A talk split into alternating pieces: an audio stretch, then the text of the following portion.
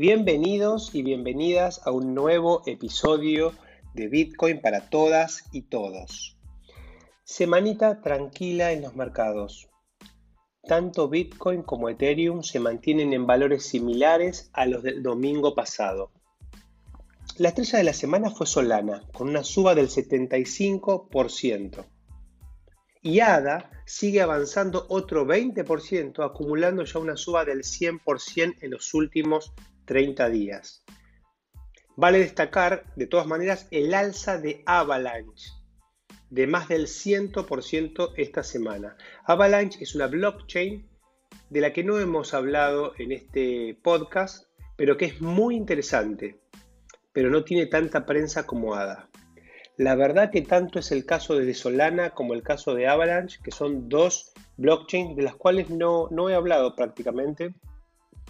Y, es un, la verdad que es una deuda porque si bien los contenidos en cripto son eh, infinitos y, avanzan constantemente em, y se me pueden escapar cientos de proyectos, lo que no podemos dejar pasar son protocolos, son eh, o mejor dicho, plataformas más que protocolos, plataformas, digamos, que ahí sí tenemos 20 plataformas en total. Y la verdad que estas dos son muy importantes y no, no le he dedicado tiempo a esto, pero ¿saben qué? Asumo el compromiso en este momento para en el corto plazo atender este tema. Quizás puedo armar un episodio combinando Solana y Avalanche y hablando un poquito de lo que está sucediendo en este año, que es el año de las plataformas de contratos inteligentes. Es más, voy a hacer eso, decidido. Bueno, vamos directo al tema del día.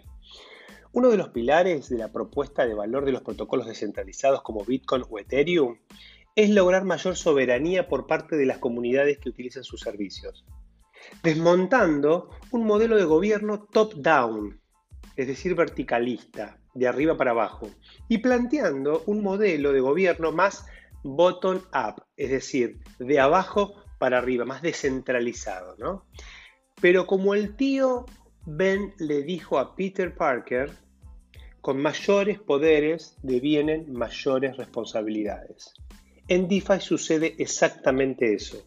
Los superpoderes que nos dan DeFi implican mayores responsabilidades. La posibilidad de atesorar nuestro capital libre de la mala praxis de los gobiernos, de utilizar servicios sin custodia, de crear nuevos servicios clases de servicios financieros y no financieros, libres de censura, de intercambiar valor globalmente sin burocracias, en definitiva de lograr mayor soberanía financiera.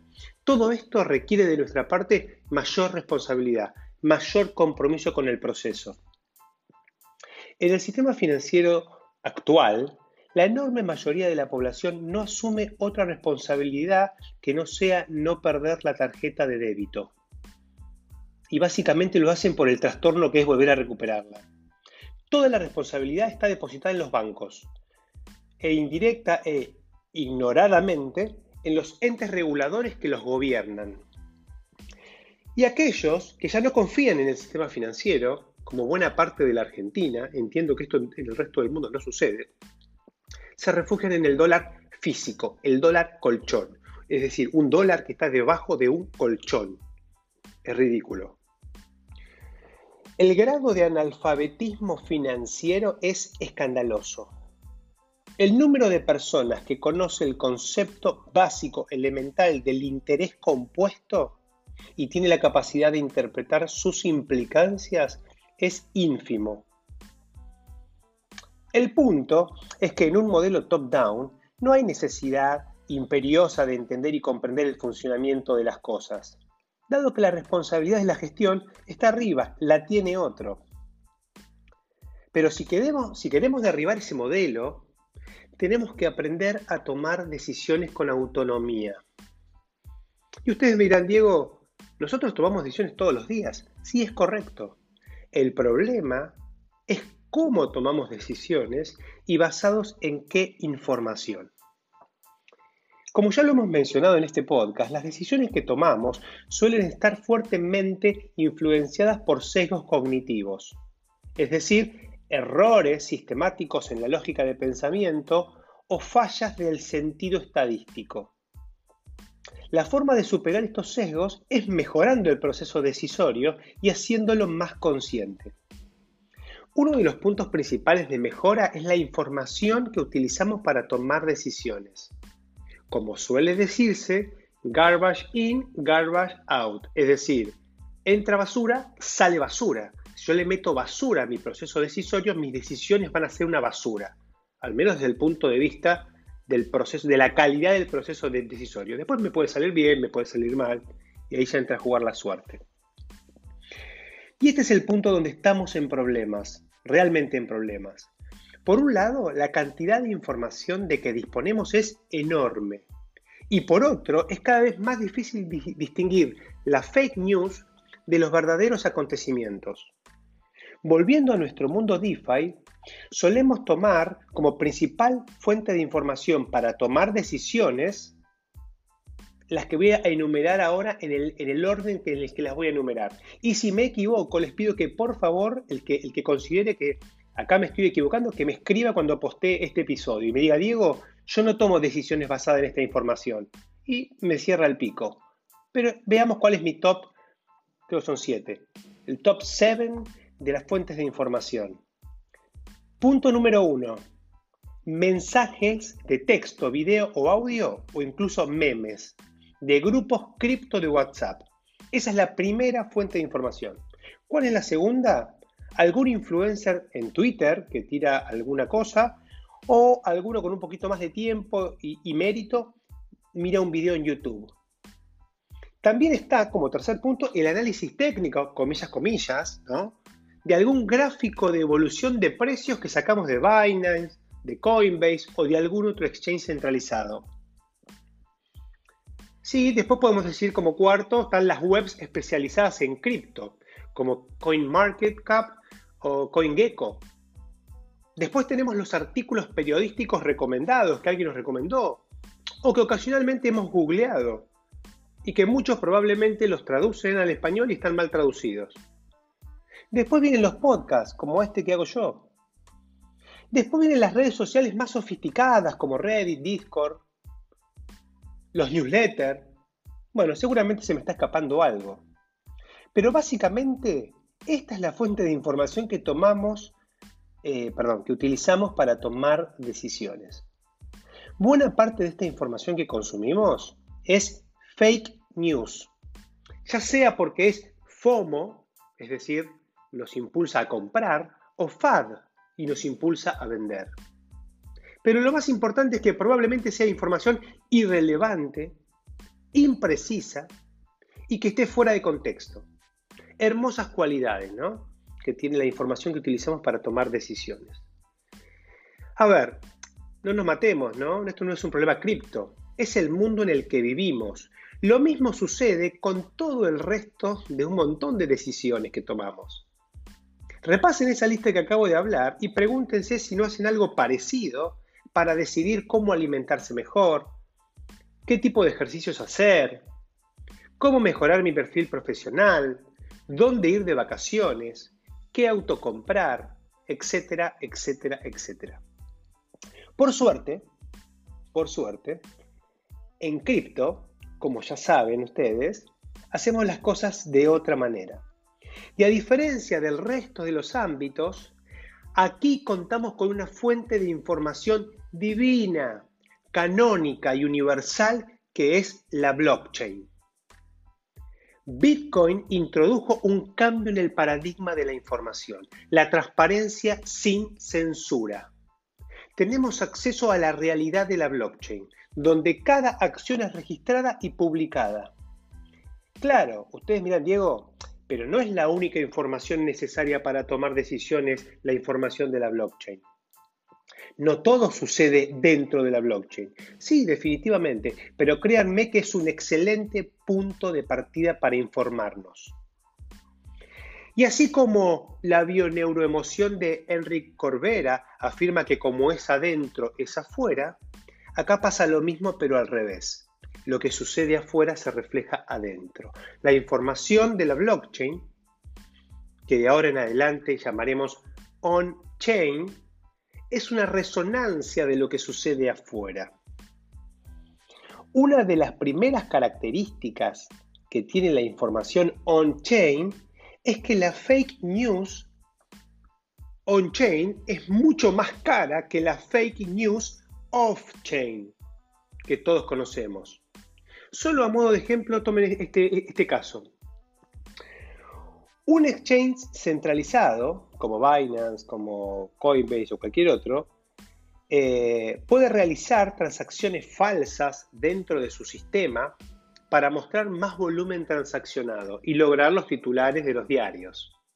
Eso es mucho más barato hacerlo, digamos, off-chain dentro de su propio sistema que hacerlo on-chain.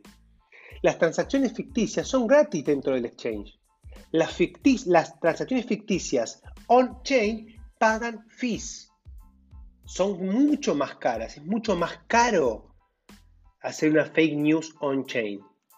Con esto quiero dejar claro que no digo que no existan operaciones ficticias on-chain, pero cuestan plata. Y eso es una diferencia.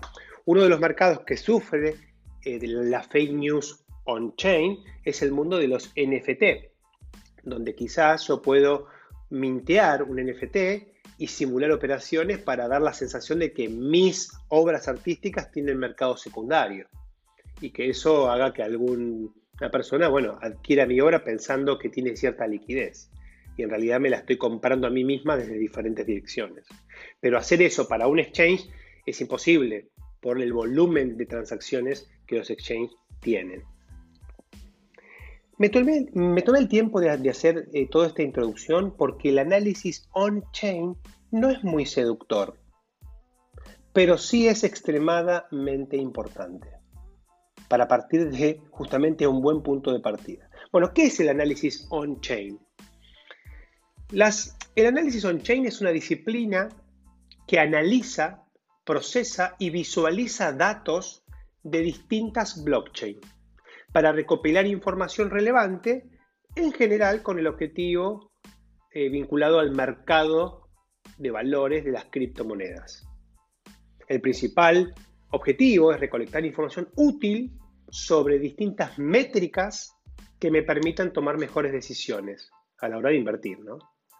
Ahora, también es utilizado para monitorear la seguridad de las blockchains, para detectar comportamientos maliciosos o simplemente para evaluar la evolución de un determinado ecosistema. Existen varias plataformas web que permiten visualizar las principales métricas on-chain utilizadas. Estas plataformas son, por ejemplo, Glassnode, que es una de las más importantes y conocidas, pero también está una, una nueva que se llama Dune Analytics, está Mesari, está la conocida EtherScan, que es la que usamos para ver información de nuestras transacciones on-chain. Está Chain Analysis, Chain Analysis en realidad, Chain Analysis, no me sale muy bien la pronunciación. Coinmetrics, bueno, y hay varias. Fíjense que no estoy incluyendo ni a CoinMarketCap ni a CoinGecko. No porque no tengan información on-chain, porque de hecho la tienen, sino porque estos sitios que yo les menciono son sitios que se especializan en dar acceso a la data de la blockchain. Voy a dejar em, en el episodio los links a cada una de estas páginas para que ustedes puedan navegarlas y, verlas. Por lo general, digamos, se pueden consumir varias métricas de manera gratuita y hay algunas eh, más personalizadas o complejas que sí requieren abonar una suscripción para acceder a ese servicio. De todas maneras, con los perfiles gratuitos pueden ver un montón de información. La información on-chain puede ser abrumadora al comienzo. Y si bien cada blockchain, de acuerdo a sus propias características, puede requerir diferentes métricas, la forma más básica de agrupar las métricas, por lo menos que yo propongo, es en tres grandes segmentos, como para ordenar, ¿no? Tengo tres grandes miradas. Una mirada que es la mirada de la adopción, que es más, si se quiere, comercial, una mirada que es la económica y una mirada que es de seguridad. Entonces tenemos métricas de adopción que miden básicamente el uso y la utilidad de la blockchain. Tenemos métricas económicas que miden el volumen de negocio generado e intercambiado dentro de la plataforma y tenemos métricas de seguridad que nos permiten medir la capacidad de defenderse de ataques o de comportamientos maliciosos. Cuando evaluamos una blockchain con este approach, entendemos mejor la situación general en al menos estos tres aspectos relevantes. A este análisis on-chain podemos asemejarlo eh, a lo que es el análisis fundamental en el mercado tradicional eh, de acciones, por ejemplo. Repasemos algunas métricas de adopción, las más básicas vamos a repasar acá. La más elemental es el número de direcciones. ¿Cuántas direcciones están registradas en la blockchain? Esto lo podemos medir en valor absoluto, es decir, el histórico y con la, curva de crecimiento. Lo podemos medir en nuevas direcciones, cuántas direcciones nuevas o promedio de direcciones nuevas hay por día, por mes, como para ver, digamos, cómo viene comportándose la adopción. O también podemos medir eh, el promedio de direcciones activas, es decir, cuánta actividad hay en este momento. También podemos medir el número de transacciones por día, por mes, por año, el, tamaño eh, de la mempool, cuántas, em, cuántas transacciones están pendientes. Esto no sería, técnicamente no sería información on-chain, porque ustedes ya saben, un público muy alfabetizado, que la información de la mempool está fuera de la blockchain, está en un, estadio anterior a la blockchain, pero podemos asociarla como información de adopción. También podemos medir las transacciones por segundo. para tener en cuenta el tema de, eh, las, eh, de, las, transacciones, hay que tener en cuenta que en las plataformas como Ethereum, a diferencia de Bitcoin, que las transacciones representan lo mismo, en Ethereum hay diferentes tipos de, transacciones y hay que saber identificarlas, ¿no? No es lo mismo emitir un NFT que transferir un token o que votar en una DAO, ¿no? Entonces hay que como diferenciar un poquito. Aunque en términos generales el, volumen me, va a ayudar a entender qué está pasando, pero está bueno segmentarlo. También eh, podemos medir en plataformas como Ethereum la cantidad de contratos inteligentes deployados, es decir, implementados, o la cantidad de apps de calidad que están activas. Esto muestra la adopción desde el lado de Enterprise, no, no desde el lado del usuario. Recuerden que estas son plataformas y las plataformas tienen dos lados, la oferta y la demanda, y ambas tienen que crecer de manera coordinada, o de manera coherente más que coordinada. Como estarán viendo, claramente las métricas on-chain de Bitcoin son mucho más simples porque Bitcoin es más simple que Ethereum. Así que yo les, recomiendo que cuando arranquen a analizarlas, tanto en, en todas estas páginas, Glassnode, Dune Analytics o Coinmetrics o la que fuese, empiecen por Bitcoin. Traten de entender las métricas de Bitcoin y después, por analogía, vayan a entender las de Ethereum, porque Ethereum es más complejo. Hay que tener en cuenta que en el análisis on-chain no solo nos informa, o sea, el análisis on-chain no solo nos informa, sino que además refina nuestro entendimiento de la blockchain. Así como no es lo mismo leer, estudiar, o en este caso escuchar acerca de Bitcoin o, DeFi, que experimentar el uso de las wallets, los protocolos, tampoco es lo mismo ver información desde una wallet o un protocolo que ver los datos puros y directos desde la blockchain. Nos da otro entendimiento. Digamos, cuando teniendo este entendimiento, cuando digamos, lo que tenemos básicamente es eh, una, agudez y, nos permite entender, por ejemplo, que al apretar el, el, botón Send dentro de nuestra wallet, estamos firmando una o varias transacciones no gastadas que no son más que un sistema de autenticación que nos permite disponer de nuestras transacciones no gastadas, justamente, que se convertirán en nuevas transacciones no gastadas eh, para nuestro destinatario y para nosotros mismos. Bueno, esto que es de un trabalenguas es lo que realmente sucede. Y ver los datos nos ayuda a comprender qué sucede cuando aprieto Send. Es algo parecido a la visión de, de Neo en la Matrix. Empezás a ver la Matrix. Y eso es súper importante para, tomar mejores decisiones, ¿no? No para usar los servicios, para usar los servicios no lo necesito, pero yo quiero tomar decisiones con esto de inversión, seguramente la mayoría de, ustedes. Bueno, lo mejor es, es entender qué está pasando. Otras métricas a las de adopción son las económicas. Estas miden el volumen de las criptomonedas intercambiados, es decir, cuánta cantidad de criptomonedas se intercambia, también el valor en dólares, ¿no? que es muy importante. obviamente, para el valor en dólares necesitamos complementarlo con información off-chain, como el caso de los precios, digamos. Eh, también tenemos el valor de los fees, que es súper importante para ver el volumen, para ver cuán saturada está la red. Eh, el precio eh, del feed también es una variable muy importante, ¿no? y, que digamos es una variable on-chain. La cantidad de las monedas en circulación, la tasa de inflación o deflación, el valor de capitalización y un concepto nuevo, que es el nuevo para, para ustedes, ¿no? El valor de capitalización realizado. Este es un concepto que voy a desarrollar, después les cuento más adelante. Bueno, estas son todas métricas que están tanto para BTC como para Ether. En el caso de Ethereum, de todas maneras, hay muchas más métricas económicas. Por ejemplo, tenemos la quema de Ether, que es muy, nuevita, es, esa sí es nueva. Tenemos también, em, eh, por ejemplo, bueno, esta quema puede estar en unidades, o sea, cuánto Ether se quema o qué porcentaje de la emisión se está quemando. También tenemos la cantidad que hay en staking, digamos, dado que eh, Ethereum está migrando a Proof of Stake, es decir, a prueba de participación. Entonces la cantidad de staking depositado en el contrato de validación es súper importante porque muestra de alguna manera el apoyo de la comunidad a la plataforma y también cuántos Ether salen de la circulación. Em, y después tenemos un montón de métricas vinculadas a los contratos inteligentes, ¿no? Digamos.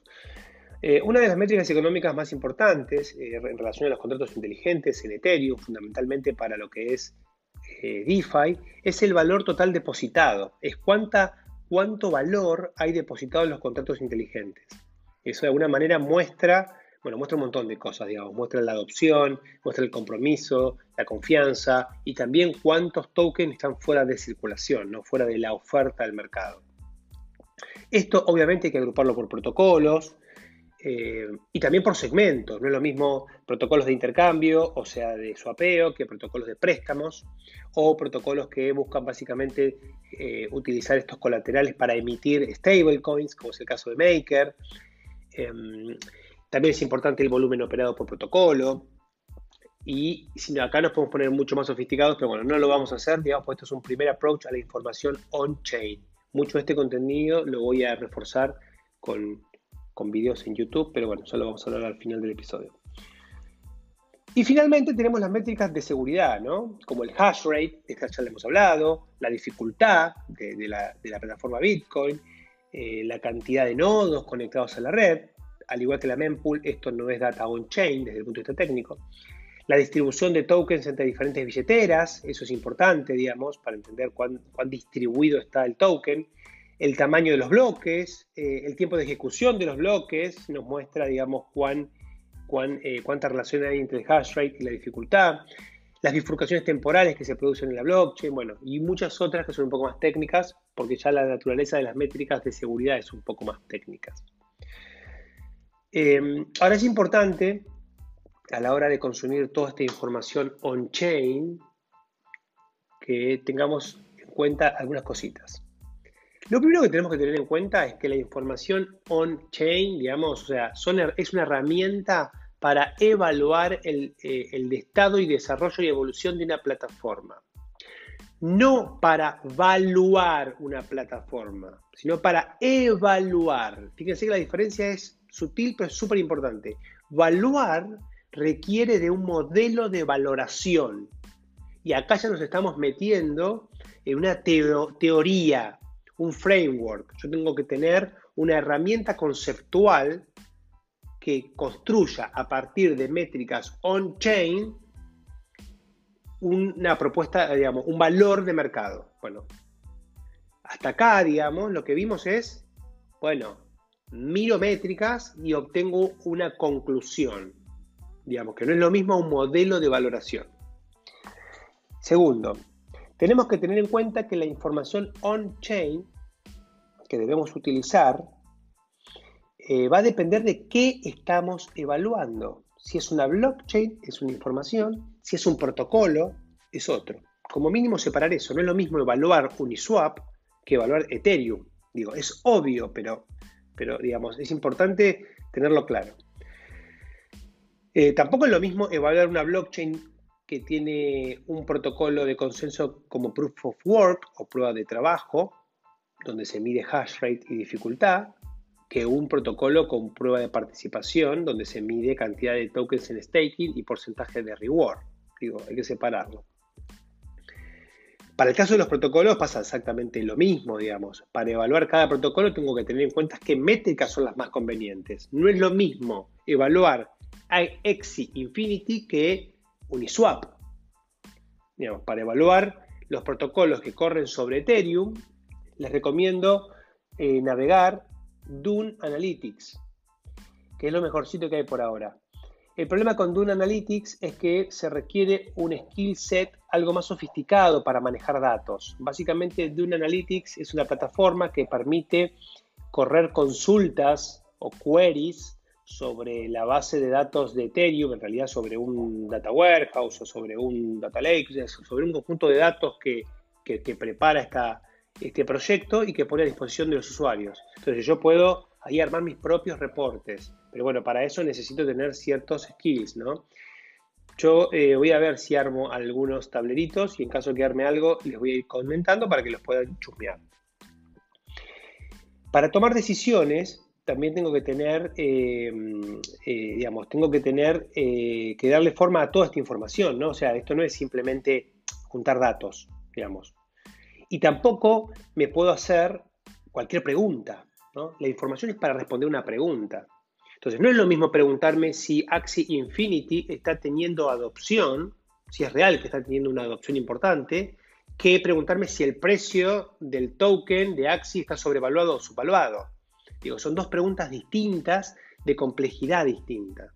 La primera la podemos responder, por ejemplo, en Dune Analytics, con bastante facilidad. La segunda como dije al comienzo, requiere de un framework de valoración más elaborado. En cualquier caso, suponiendo por caso que estuviéramos invirtiendo en Axi, está bueno darle seguimiento a las métricas de adopción, al menos para detectar si esta adopción es real y si se está acelerando o desacelerando. Digamos. Esto nos puede dar una idea de qué es lo que está pasando. No un modelo de valoración, pero sí que está pasando. Entonces, en ese caso, por ejemplo, podemos visualizar el número de, direcciones que interactúa con el protocolo, si viene creciendo, si hay cada vez más usuarios.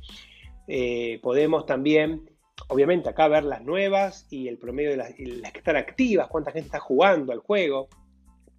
Eh, podemos ver también la creación de nuevos axis y ver qué está pasando con eso, si hay depósitos o retiros, cómo, cómo evolucionan los depósitos y retiros del, token, eh, digamos. Entonces, va a depender de qué eh, estemos preguntándonos, ¿no? Hay preguntas más simples, preguntas más complejas.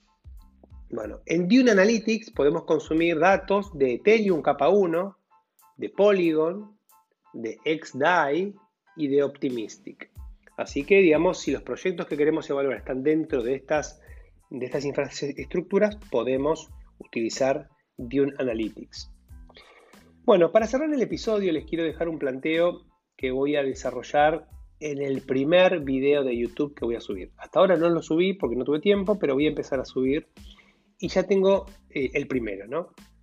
Lo que voy a hacer es, con información on-chain, ¿no? Les voy a mostrar un modelo algo rústico, pero válido, de valoración, o sea, un modelo de valoración para Bitcoin y para tokens nativos en general. Y también una regla de decisión para comprar y vender voy a explicar dos modelos que están totalmente interrelacionados para tomar estas decisiones. Estos modelos luego pueden extenderse a otros tokens nativos, nosotros nos vamos a focalizar en Bitcoin seguramente en el primero, después eso se puede aplicar a, Ethereum, a ADA, a Solana, a AVAX, eh, perdón, Avalanche, etc. Básicamente lo que voy a hacer es, vamos a hablar del modelo Stock to Flow, que es un modelo que se utiliza en cierto contexto, eh, que permite medir eh, bueno, algunas cuestiones, eso lo vamos a hablar, y vamos a, eh, ver un ratio o una métrica que, que divide el valor de capitalización del que venimos hablando en este, en este podcast, dividido un nuevo concepto para ustedes que es el valor de capitalización realizado. Es decir, es una visión, es una forma de evaluar eh, el valor de todo el mercado con otro criterio y vamos a ver cómo este ratio nos va a permitir identificar algunos momentos claves para, invertir o, desinvertir en, esta, en este ecosistema. Bueno, espero que les haya gustado el episodio y nos vemos el próximo domingo.